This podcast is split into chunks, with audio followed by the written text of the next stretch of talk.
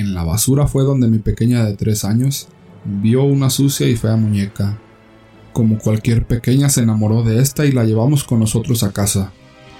Mi molestia no era por la muñeca, no veía nada malo en ella. Era por la suciedad de esta y por la actitud grosera que tuvo mi pequeña para que la lleváramos. Mi pequeña siempre fue muy respetuosa y obediente. Lo primero que hice fue lavarla y dejarla en el patio. En verdad estaba más sucia y fea de lo que parecía. Mi pequeña ya dormía en su cama, pero en nuestra misma habitación. Esa primer noche yo estaba sola con ella. Mi esposo estaba de viaje. Sería la una de la mañana o algo así. No lo sé con exactitud porque no miré el reloj. Cuando de repente escuché a mi pequeña hablando sola en su cama. Me puse de pie y fui a preguntarle qué pasaba. No podía dar crédito a lo que veían mis ojos. Ahí estaba mi pequeña con la muñeca, igual o más sucia de como la encontramos. La niña hablaba con ella como si en verdad la escuchara. Ahora eso es muy normal en niños pequeños, pero la conversación de esta era algo particular. Hablaba de cosas de adultos. ¿Cómo podía mi pequeña saber todo eso? Pensé en un momento que tal vez mi niña sería superdotada.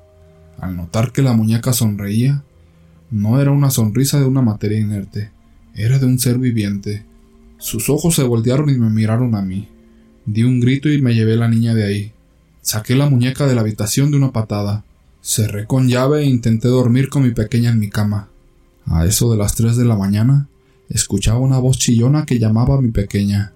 Aunque intentaba imitar la voz de una niña, se podía notar que era la de un hombre o algo parecido.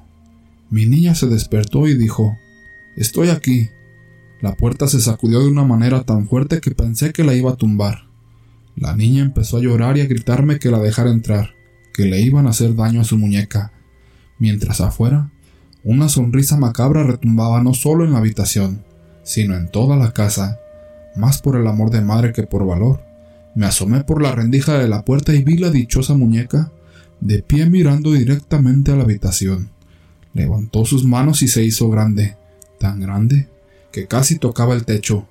Pero ya no era aquella muñeca, era un ser opaco no definible, casi como si fuera una materia gaseosa. Pude notar que en el suelo estaba la muñeca, inerte, un simple juguete. Volvió a empezar a llamar a mi niña. Ayúdame, ayúdame por favor, decía. Yo vi todo esto. Era ese ser lo que llamaba a mi pequeña. Sentí cuando ella llegó hasta mí y aferrado de mi pierna decía Mami, tenemos que ayudarla. Cuando aquello se dio cuenta que estábamos en la puerta, dio un rugido y en una voz que no era imitación, me maldijo. Se dio cuenta que no dejé salir a la niña. Pasé el resto de la noche ahí sentada al borde de la puerta, para impedir que eso entrara y para que mi niña no saliera. Al salir en la madrugada, la muñeca seguía ahí tirada. Mi pequeña fue a tomarla en sus manos, pero yo se lo impedí. Hizo de nuevo una pataleta, pero no cedí a sus ruegos. Fui directamente a la iglesia y hablé con un sacerdote. Este me hizo pasar por dentro de la iglesia y ahí me llevó a una habitación, donde había un sacerdote que era ciego. Este me pidió sentarme al lado de su cama y me dijo que le contara lo vivido. Lo hice al pie de la letra. Él me explicó que hay seres oscuros o demonios como se le quiera llamar, que se apoderan de estos objetos, casi siempre juguetes o artículos antiguos, para así poder entrar en las personas. Los niños, por su inocencia, les permiten tomar su cuerpo y cuando lo hacen con niños, casi siempre los llevan a la muerte, ya que su pequeño cuerpo pronto se marchita con aquella mala y poderosa energía. Sin embargo, a pesar de su poder hay manera de combatirlos. Debía llevar cuatro velas blancas, encender una en cada esquina de la habitación, donde estuviera la muñeca.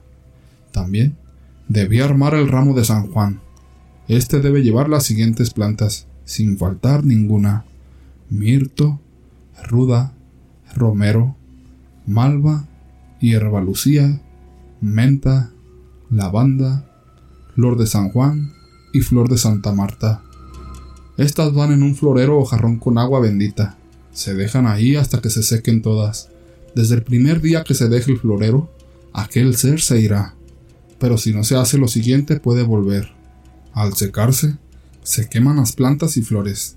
Se hace un incienso con esta por toda la casa. El ser nunca volverá. Llegué a casa con todo preparado. Aunque la muñeca seguía en su puesto, Muchas cosas en la casa estaban fuera de su lugar.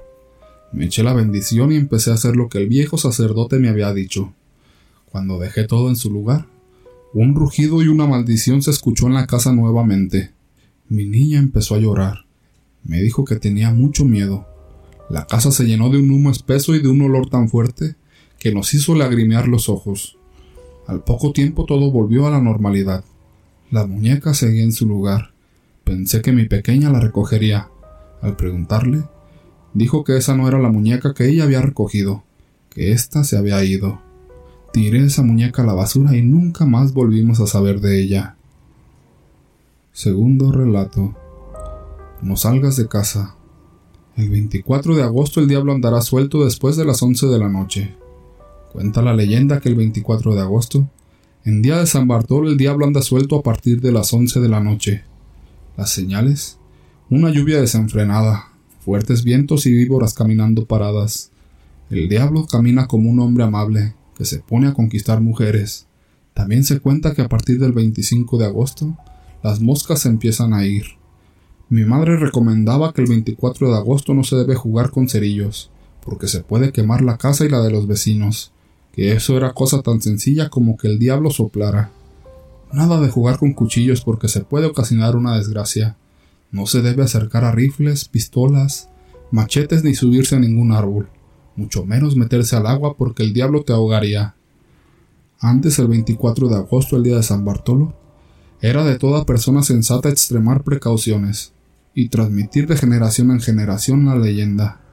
Cuenta que a partir de las once de la noche del 23 de agosto, el diablo se suelta y la seña es que se viene una fuerte lluvia con rayos y aire. Ninguna persona debe de ir al campo, porque las víboras caminan paradas y suceden cosas inexplicables. Se cuenta que si entras en una cueva, quedas atrapado en el tiempo muchos años, y al salir, sales de la misma edad pero tu generación ya envejeció, o bien, sales envejecido el mismo día que entraste. Los abuelos decían que la flor llamada pericón que hoy se utiliza para darle un sabor especial a los elotes hervidos, perdía literalmente su aroma. Por eso se debía recolectar antes de este día, si se quería usar para otra ocasión. Hoy se dice que el diablo anda suelto, y orina sobre las plantas llamadas Santa María, secándolas por completo. La leyenda se debe a que San Bartolomé fue dueño del valle de Chicama, el cual lo tenía unado con mucha riqueza. El demonio, envidioso de tan santo varón, lo tentó a participar en una carrera, por lo cual el ganador se quedaba con todo. Comenzó la carrera, pero a la altura del monte Gaznape, el diablo tuvo una clara ventaja, por lo que San Bartolo desesperado pidió ayuda a Dios. Entonces, de un gran salto de orilla a orilla del río Chicama, cayó sobre una piedra y obtuvo una gran ventaja sobre su demoníaco rival. El demonio quiso hacer lo mismo, pero no obtuvo los mismos resultados y cayó ahogándose en el río. Por eso se dice que se puede ver la cola cuando el río va crecido. San Bartolomé fue uno de los doce apóstoles de Jesús, y cuenta la tradición que su martirio consistió en que le arrancaran la piel de su cuerpo, cuando él aún se encontraba vivo.